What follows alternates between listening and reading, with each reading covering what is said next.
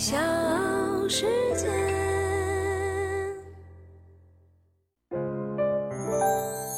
大咖故事，故事舅舅，越说越有。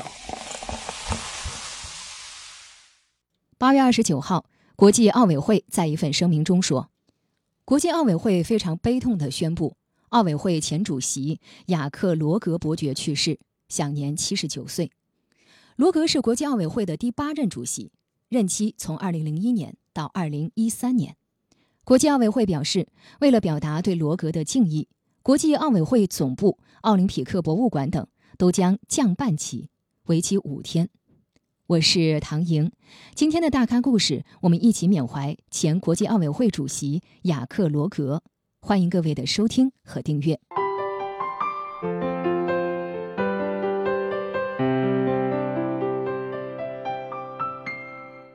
对于奥林匹克运动，罗格虽然不像他的前任萨马兰奇那般的再造之功，但是他决绝的反兴奋剂、反腐败之举，以及创办青奥这一富有远见的设想，在这家百年老店的历史上仍然留下了不可磨灭的光辉印记。而对我们中国人来说，他也是一个亲切的老朋友。罗格先生全程见证了中国第一次当上奥运会东道主的历程。并给予了北京奥运会无与伦比的评语。this is where truly exceptional games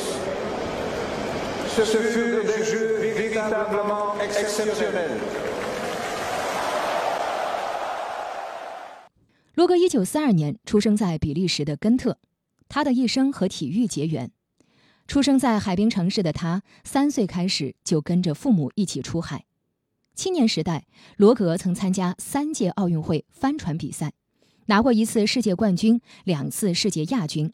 他还从事过橄榄球运动，拿过比利时联赛的冠军，为比利时队先后效力长达十年。三十四岁时，罗格退役，进入到大学学医，获得了博士学位之后，成为一名外科整形医生。对体育的热爱，让罗格在从医之余，也没有远离奥林匹克运动。退役的那一年，他应邀加入了比利时奥委会，后来成为了比利时奥委会主席。罗格在语言上有独特的优势，除了能说流利的荷兰语和法语之外，还能讲英语、德语、西班牙语，也成为进一步跻身国际奥林匹克管理层的有利条件。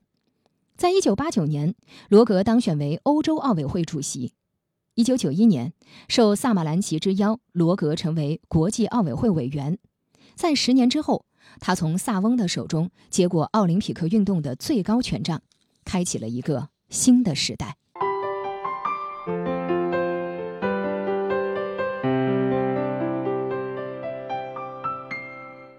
在罗格掌管国际奥委会的十二年里，国际奥委会进行了一系列大刀阔斧的改革，重拳首先挥向了兴奋剂这颗毒瘤。从组建反兴奋剂委员会，到不断提高奥运会的兴奋剂检测数量，再到促使所有国际单项体育组织接受世界反兴奋剂条例，对违规运动员的严厉处罚。他把反兴奋剂这把火越烧越旺。罗格还致力于打造反禁药统一战线。他和世界反兴奋剂委员会联合，一起严厉打击兴奋剂的使用。在他的主导下，奥运会出台了一项针对兴奋剂的零容忍政策，一度将奥运会禁药检测数量提升至了五千种左右，比原来翻了一番。这项政策中还规定了严格的赛前和赛场外检查制度，并重新检测了以往奥运会的样本，以追查作弊者。因为罗格为人正直，他也被人们亲切地称为“干净先生”。二零零四年雅典奥运会开幕前夕。东道主希腊的两名运动员以发生交通事故在医院接受治疗为由，拒绝接受兴奋剂检测。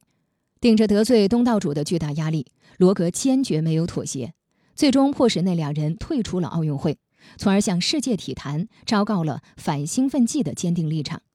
相比反兴奋剂的工作，罗格任内的另外一项重要改革就是奥运瘦身计划，但是成效则不太理想。萨马兰奇时代奥运会顺应商业化、职业化的时代潮流，迎来脱胎换骨的变化。但奥运会规模日益庞大，也给举办国家带来的经济压力与日俱增，让一些弱小国家望洋兴叹。因此，罗格主张把一些落后于时代、观赏性差的项目剔除出奥运会，接纳一些新兴项目，以保持奥运会的活力，同时降低举办成本。然而，由于项目调整关乎项目生存发展以及奥运会上各国各地区的奖牌得失，砍掉旧项目和引入新项目都阻力重重。到罗格卸任时，他提出的将夏季奥运会规模控制在一万零五百名运动员、二十八个大项的目标未能达成。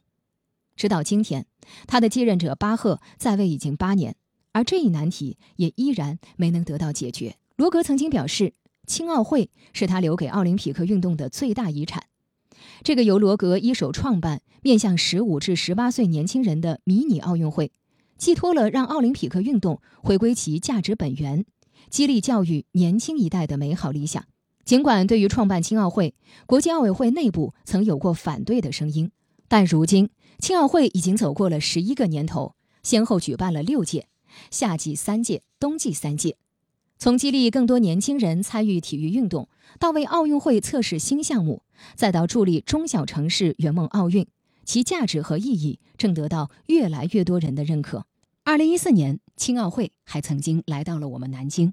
The honor of announcing that the second summer Youth Olympic Games in 2014 are awarded to the city of Nanjing。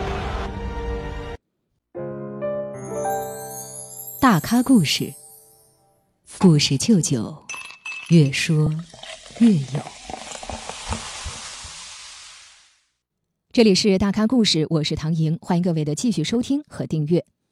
二零零一年七月十三号，北京申办二零零八年夏季奥运会成功。三天之后，罗格当选国际奥委会主席。因为这一缘分，罗格和中国保持着一份特别的情谊。担任国际奥委会主席期间，罗格先后二十多次来到中国北京、上海、西安、南京、广州等城市，乃至街巷社区都留下过他的身影。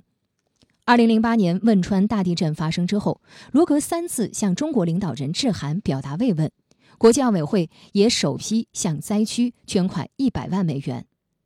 罗格对我们中国文化有着浓厚的兴趣，他的秘书曾经透露。每次来到中国之前，罗格都会让秘书在卡片上写下一两句中文，并给每一个汉字标注发音，通过这样的方式学上几句中国话。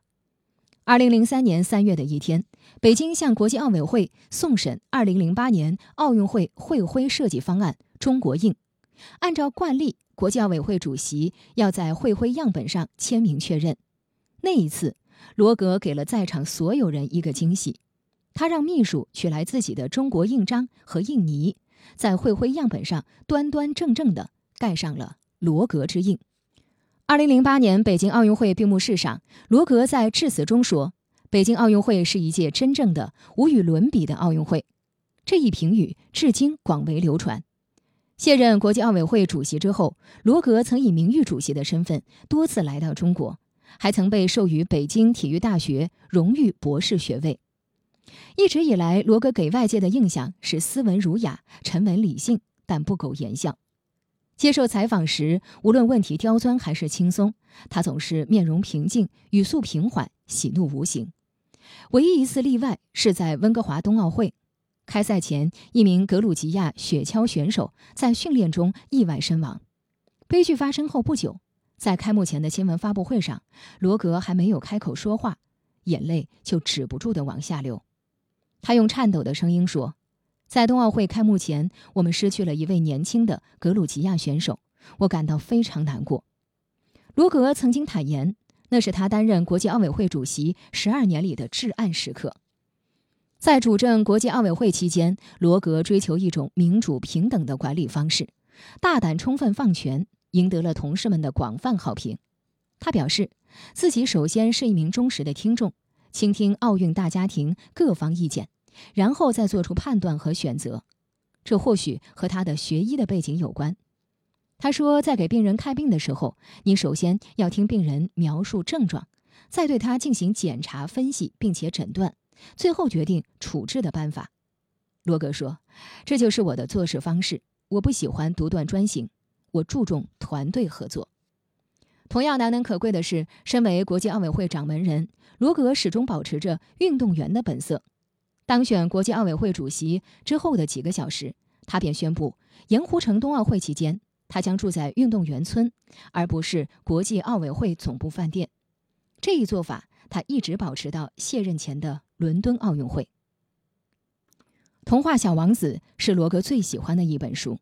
在卸任前的一次采访中，记者请罗格为自己的国际奥委会生涯做一个评语。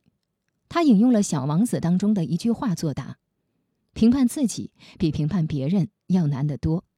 要是能评判好自己，你就是一个真正的智者。”在回顾十二年国教委会主席任期时，罗格曾说：“我可以没有遗憾地离任了。”接着，他又半开玩笑地表示：“我在任期内唯一美中不足的就是一直无法按时作息，没能睡个懒觉。”